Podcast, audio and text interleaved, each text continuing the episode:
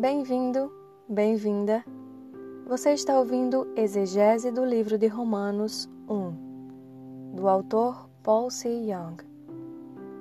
Este livro é gratuito. Doação da Missão Nova Vida.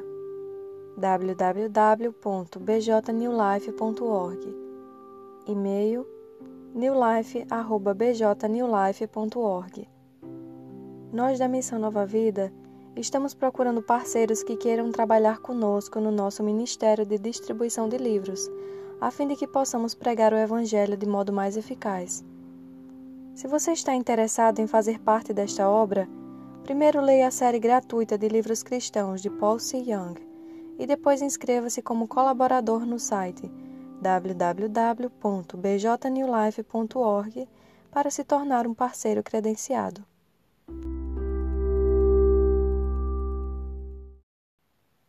Este livro é dedicado a todas as pessoas. A justiça de Deus é clara, ela não pode ser substituída por nada. Isso porque a justiça de Deus é diferente da justiça do homem. Precisamos saber o que é a justiça de Deus e crer nela. A justiça de Deus é totalmente diferente da justiça humana. A justiça humana é como um trapo de imundícia, mas a justiça de Deus é como uma pérola brilhante reluzindo eternamente. A justiça de Deus é a verdade necessária para todo pecador em todos os tempos. Nossa fé na justiça de Deus deve ser aquela encontrada na palavra da verdade. Você crê que a justiça de Deus é indispensável nesse final dos tempos, onde a volta do Salvador é iminente? Você deseja crer na perfeita justiça de Deus, contida na palavra da verdade, e se encontrar com o Salvador? Você já conheceu a justiça de Deus? Você precisa compreender que a justiça de Deus está em Jesus que operou através do Evangelho da Água e do Espírito. Você precisa encontrar Jesus e crer nele, o qual se tornou a perfeita justiça de Deus. Prezados leitores deste livro, a Missão Nova Vida tem enviado livros cristãos gratuitamente do pastor Paul C. Young pela homepage www.nlmission.com ou www.bjnewlife.org, a fim de pregar o Evangelho da Água e do Espírito ao longo do mundo inteiro. Nós temos anunciado nosso site da web em sistemas de procura da web, tais como Google e Yahoo, que trabalham com o método de pague por clique, de forma que muito mais pessoas possam vir a conhecer o Evangelho da Água e do Espírito. Porém, este método de publicidade tem resultado em um aumento de custos para nós a fim de pregar este evangelho genuíno para mais almas. Além disso, a crise econômica global atual se tornou um obstáculo para nosso ministério de pregação do evangelho. Portanto, nós, membros da equipe Missão Nova Vida, estamos solicitando a você para ajudar-nos a divulgar nossa homepage www.nlmission.com ou www.bjnewlife.org para muitas pessoas ao redor de você e guardar esses sites em seus favoritos de um navegador de sites em seu computador, de forma que você possa acessar isso facilmente enquanto permite a nós economizar nesses recursos de publicidades altos e ainda pregar o Evangelho genuíno para muitas mais almas. Sua cooperação imediata será altamente apreciada, e isto nos habilitará a enviar muito mais livros cristãos gratuitamente para almas sedentas. Isto será seu primeiro passo em participar neste belo ministério de pregação do Evangelho. Prefácio O livro de Romanos é a palavra da verdade que integra o Novo e o Antigo Testamento completa e sistematicamente. Todos os cristãos pensam que conhecem muito bem o livro de Romanos. Entretanto, eu percebi que muitos deles, na verdade, não entendem muitos assuntos que são tratados nele. Então eu escrevi este livro para que todos possam conhecer a verdade de maneira fácil e clara através da exegese de cada versículo e às vezes de algumas passagens. Meu desejo, caro leitor, é que você possa distinguir a justiça de Deus da justiça humana de maneira como é revelado na Bíblia. O meu propósito aqui é deixar claro para você a diferença entre as duas.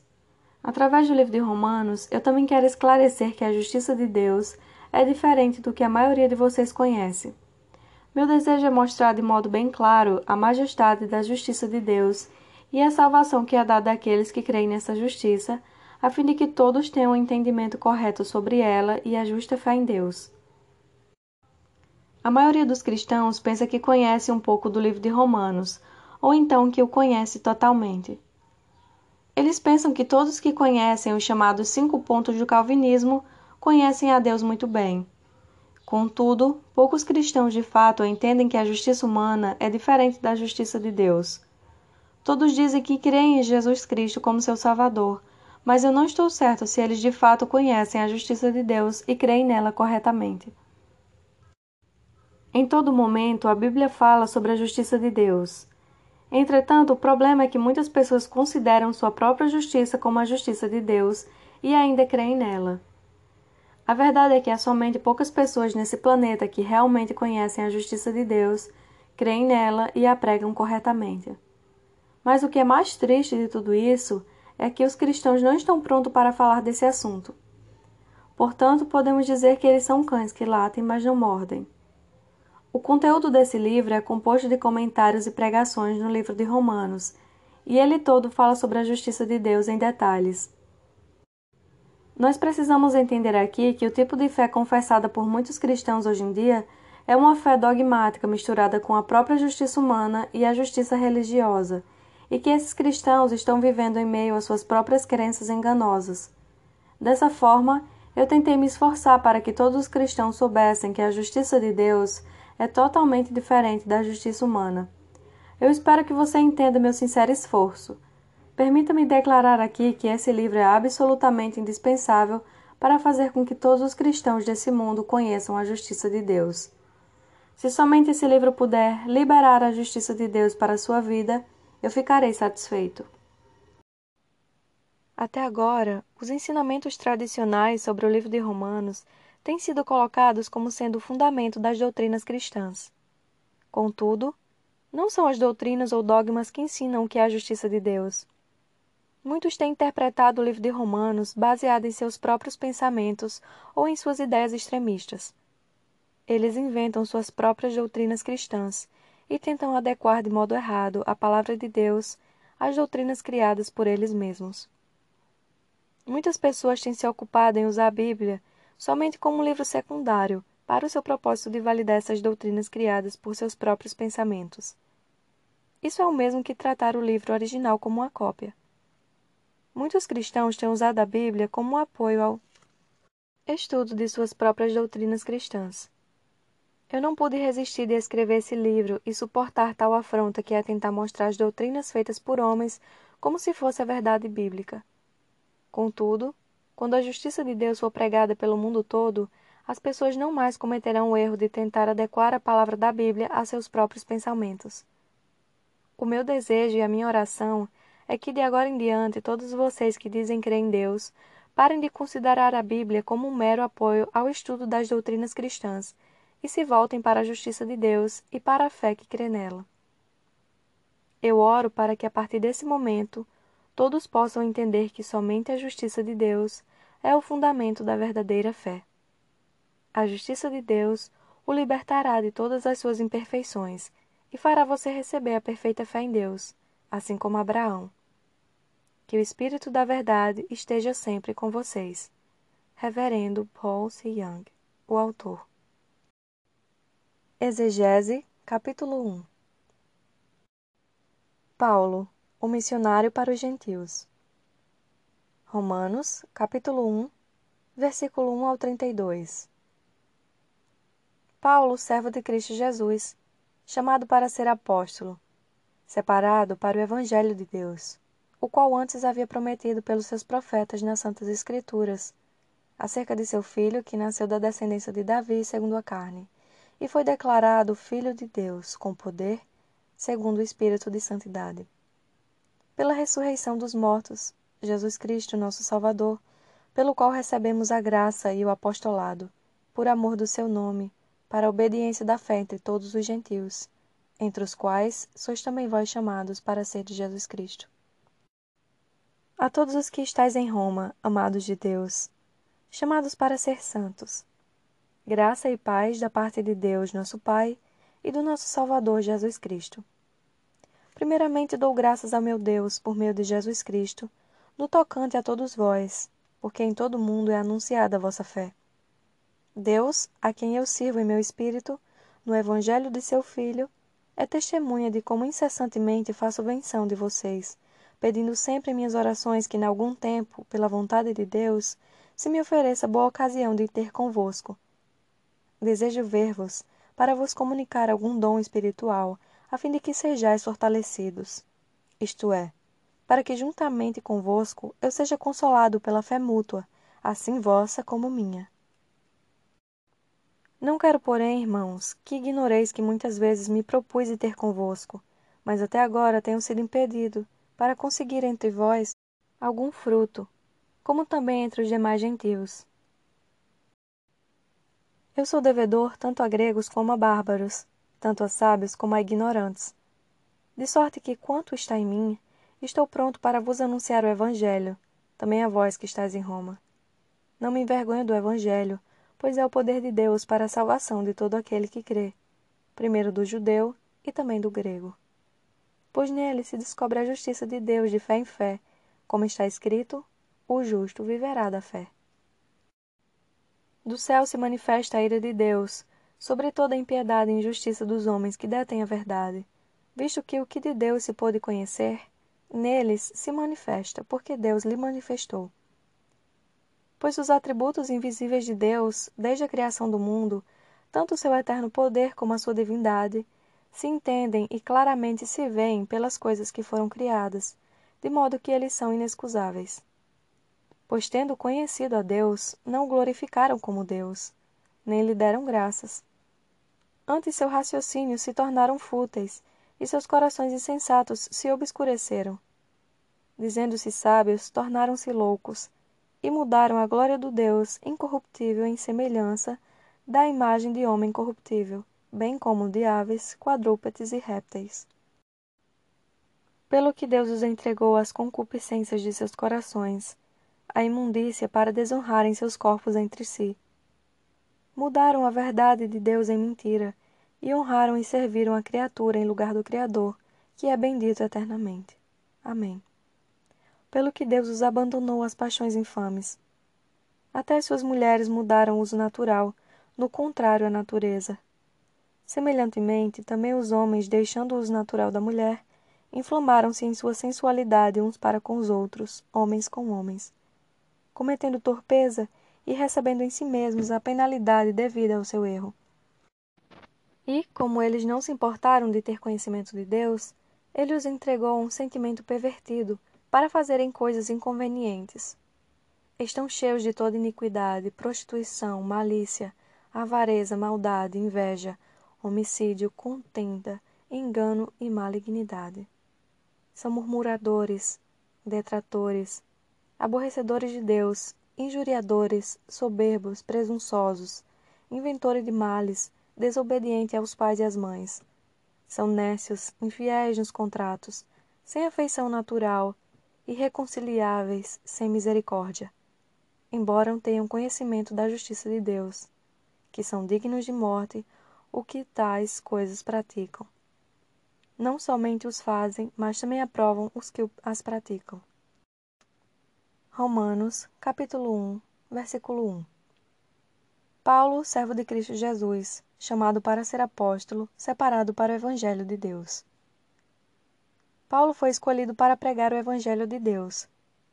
Quem poderia ser escolhido para pregar o Evangelho de Deus? Se alguém pensa que ele foi escolhido como um servo de Deus sem conhecer o Evangelho da sua justiça, está totalmente enganado. Se você não conhece o Evangelho da justiça de Deus e ainda pensa que foi escolhido por Deus, você está enganado. Alguém só pode ser escolhido por Deus depois de conhecer e crer em sua justiça. Como alguém pode ser chamado de servo de Deus se não sabe nada a respeito do Evangelho do seu Deus? É impossível isso acontecer. Apesar disso, mesmo sem entenderem o Evangelho da justiça de Deus, inúmeros pastores no mundo todo se tornaram servos de Deus por si mesmos. Uma característica comum entre eles é que eles são levados por sua própria emoção. Outra característica é que eles se tornaram servos de Deus por si mesmos ao fazerem um voto com Deus e acham que esse voto se cumpriu em sua vida. Essas pessoas podem realmente ser chamadas de servos de Deus? Alguns pastores estão presos às suas próprias igrejas. Como são reconhecidas pelas pessoas e ouvem sempre: Você é um servo de Deus. Estas palavras os cativam e eles acabam se tornando o pastor dessas pessoas. Mas se eles não conhecem a justiça de Deus, essa é uma evidência clara de que eles não estão capacitados para a obra de Deus.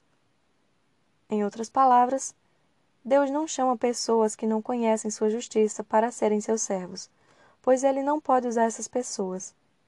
Então, quem Deus chama para ser seu servo? Aqueles que conhecem e creem no Evangelho da justiça de Deus. Quem Deus chama como servos para fazer sua obra, primeiramente, são aqueles que receberam a remissão dos seus pecados ao crerem na sua palavra. Então, Deus dá a estes o poder de pregar o evangelho da sua justiça. E ainda há pessoas que usam alguns artifícios para pregar o evangelho. Havia sete cálices no formato de flor de amêndoa na ponta de cada haste do candelabro de ouro do tabernáculo. Cada cálice era aceso por um utensílio para que o candelabro pudesse iluminar o tabernáculo. Êxodo capítulo 25, versículo 31 ao 39. Na verdade, Jesus é a luz e nós os utensílios usados para a pregação do Evangelho da justiça de Deus. Paulo foi um missionário para os gentios. Ele foi um servo que testemunhou a justiça de Deus, sem dúvida nenhuma. Se Paulo tivesse pregado a justiça do homem ao invés da justiça de Deus, ele não teria sido um servo de Cristo. Todavia, ele foi um apóstolo enviado por Deus que pregou a sua justiça. Essa é a razão pela qual Paulo é tão respeitado entre os cristãos. Se os cristãos não creem na justiça que Paulo pregou, isso abalará sua fé cristã. Ao crerem nos testemunhos escritos por Paulo sobre a justiça de Deus, os cristãos têm passado adiante sua fé de geração em geração. Nós podemos crer na justiça de Deus, já que ela é revelada no livro de Romanos. Paulo foi enviado por Deus. O que a palavra apóstolo quer dizer? Quer dizer aquele que foi enviado por Deus. Um apóstolo é alguém que foi enviado por Deus para testificar as obras de Jesus Cristo e se tornar testemunha da sua salvação. Por que o apostolado é tão especial? Nós encontraremos a resposta para esta pergunta ao examinarmos as obras feitas pelos apóstolos enviados por Deus. Eles não viam a si mesmos como simples testemunhas do Evangelho eles sabiam que eram embaixadores especiais de Deus. Porque eles eram apóstolos, Deus falava através de suas palavras de autoridade, e nestas palavras havia o poder de Deus.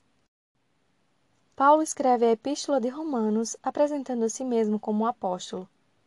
E ele agiu assim para que os santos de Roma soubessem disso, mas esse título pertence também a nós. Isso nos mostra que também devemos interpretar o livro de Romanos para o nosso próprio bem nós devemos aceitá-lo como a palavra de Deus que prega a sua justiça para nós. Deus não fala a nós diretamente, mas através das epístolas paulinas nós podemos ouvir sobre a justiça de Deus. Por isso, devemos obedecer aos ensinamentos de Deus através do apóstolo Paulo. É por isso que as palavras dos apóstolos são tão importantes. São elas que revelam a vontade e a justiça de Deus e têm a sua autoridade. O Evangelho histórico onde a justiça de Deus é manifestada. Romanos capítulo 1, versículo 2. O qual antes havia prometido pelos seus profetas nas santas escrituras. O evangelho da justiça de Deus deve ser provado pelo Antigo Testamento.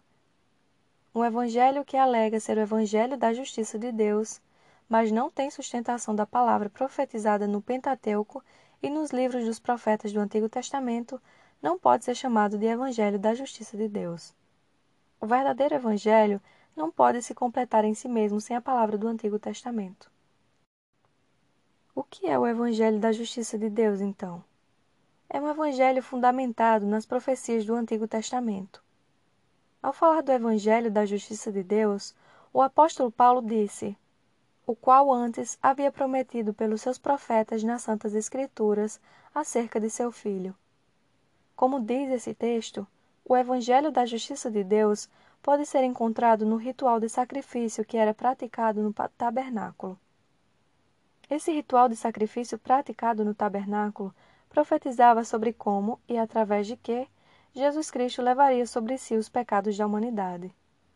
A imposição de mãos, citada no ritual de sacrifício do tabernáculo, diz a respeito ao batismo de Jesus no Novo Testamento. A palavra mais importante quando nós lemos o livro de Romanos é Evangelho, onde a justiça de Deus é manifestada. Essa palavra é crucial porque ela é o assunto do livro de Romanos. O livro de Romanos foi escrito para explicar sobre a grandeza da justiça de Deus. No versículo 1, Paulo cita o Evangelho e declara que ele é o Evangelho de Deus. E foi para esse evangelho que Paulo foi chamado e separado.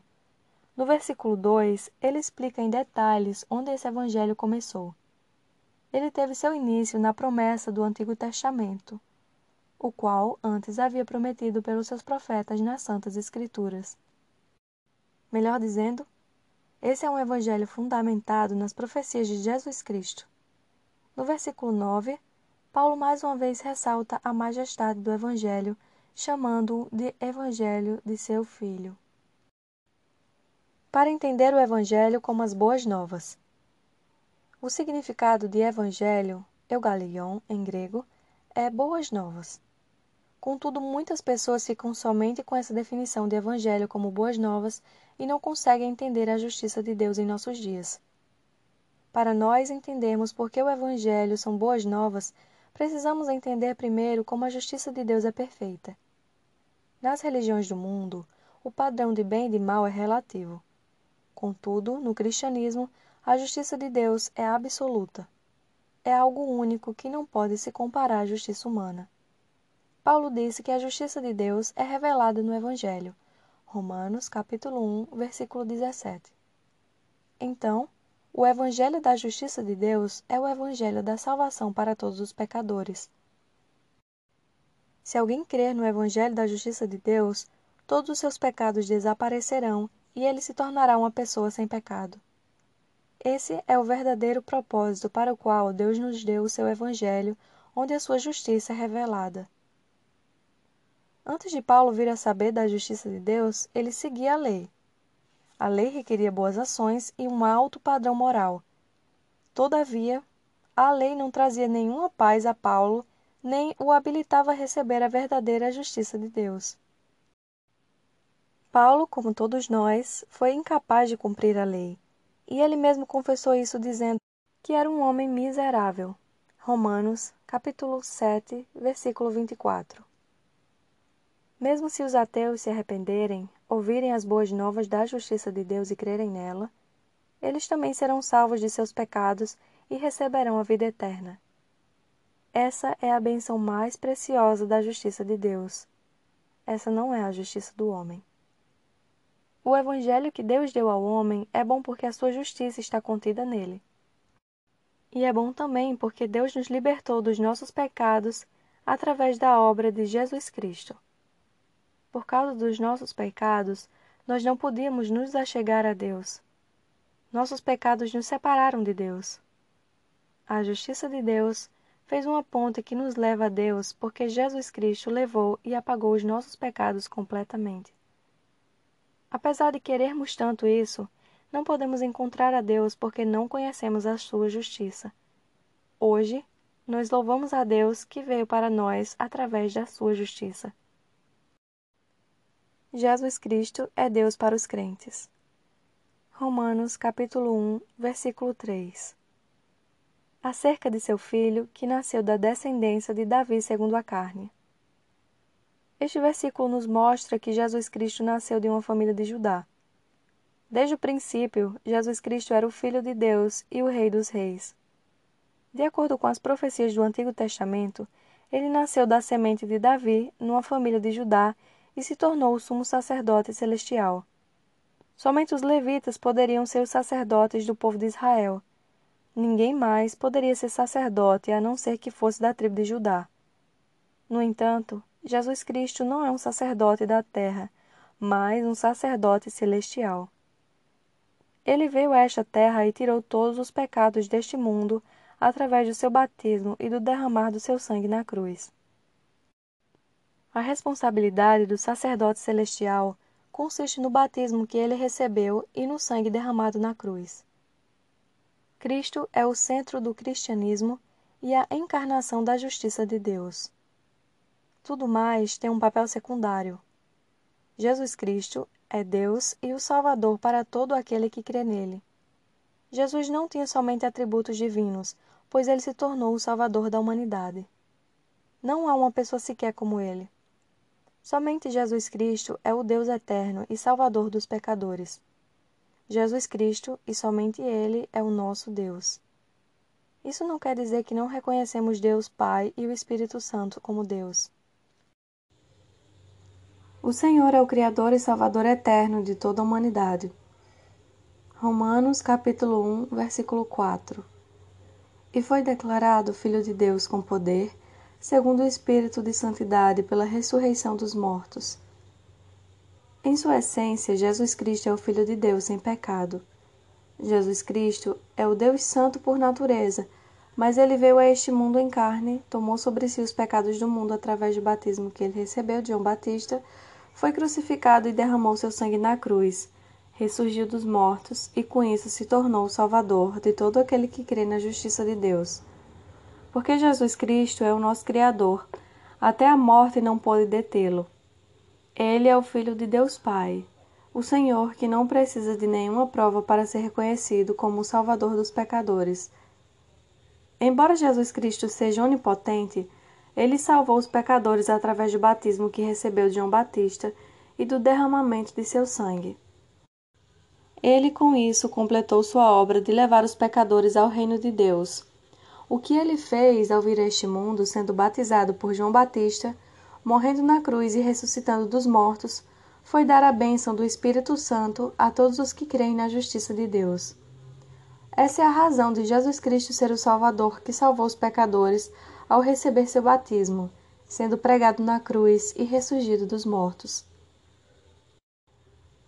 Ele se tornou Deus para que todos os que creem nele, porque ele cumpriu totalmente sua promessa. Jesus é o Filho de Deus vivo e Salvador dos pecadores. Essa declaração era a base da fé cristã na época da Igreja primitiva. Mas essa fé foi substituída pelo credo apostólico no que se refere ao formalismo, Desde 313 d.C., quando Constantino o Grande proclamou o Edito de Milão, que garantia aos romanos liberdade religiosa, o credo apostólico foi usado como padrão para batizar as pessoas, assim como um sinal de que eram cristãs.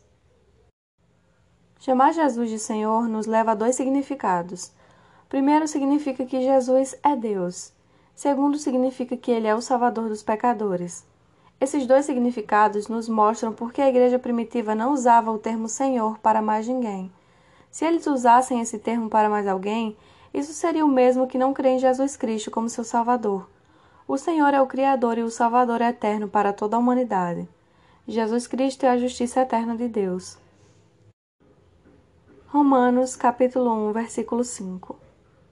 Pelo qual recebemos a graça e o apostolado por amor do seu nome, para a obediência da fé entre todos os gentios. Todos aqueles que foram remidos de seus pecados e se tornaram servos da justiça de Deus por crerem nela, se tornaram pessoas obedientes e são de Jesus Cristo.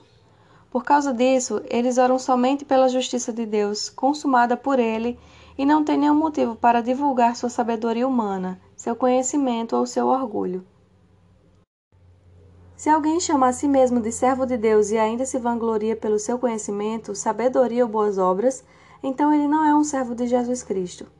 Aqueles que realmente se tornaram servos de Jesus Cristo passam a vida pregando e apregoando somente a justiça de Deus. Para testificar a justiça de Deus, seus servos podem usar exemplos em seus sermões, contanto que através deles a justiça de Deus seja exaltada ainda mais. Os servos de Deus são aqueles que vivem somente para manifestar a justiça de Jesus Cristo. Deus envia esses servos para pregar sua justiça a cada pessoa no mundo. Ao ouvir a palavra da salvação pregada pelos servos de Jesus Cristo, muitos no mundo têm sido remidos de seus pecados e se tornando filhos de Deus. Romanos, capítulo 1, versículo 6. Entre os quais sois também vós chamados para ser de Jesus Cristo. Todos os santos de Roma foram antes gentios. Nós antes também não éramos de Deus, mas gentios. Contudo, quando compreendemos que o Evangelho da Água e do Espírito contém a justiça de Deus e cremos nele, passamos a pertencer a Jesus Cristo. Nós somos seguidores de Jesus Cristo, chamados por Deus nós agora pertencemos a Cristo. Essa é uma grande bênção e uma honra também. Como algo assim aconteceria conosco? Não podemos evitar nascer como escravos do pecado, mas através do Evangelho da justiça de Deus, nós agora somos seguidores de Cristo. Nós só podemos agradecer a Deus pelo verdadeiro Evangelho de poder. Romanos, capítulo 1, versículo 7. A todos os que estáis em Roma, amados de Deus, chamados para ser santos. Graça e paz da parte de Deus, nosso Pai, e do nosso Salvador Jesus Cristo. Todos nós que cremos na justiça de Deus, desejamos que cada pessoa receba a graça da remissão de pecados dada por Ele e a paz em seu coração. Esse é o motivo de nós querermos pregar o Evangelho da água e do Espírito. Se nós, os justos, não tivermos esse desejo, então não poderemos dedicar nosso coração a estas pessoas. Todavia, no coração daqueles que quiserem alcançar a justiça de Deus pela fé, o Espírito Santo vai trabalhar e eles desejarão que cada um receba a remissão dos pecados também.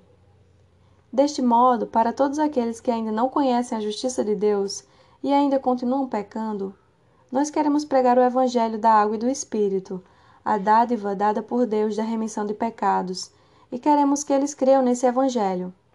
Esse é o desejo do meu coração, que todos vocês creiam na justiça de Deus, para que seu coração seja cheio de uma paz transbordante.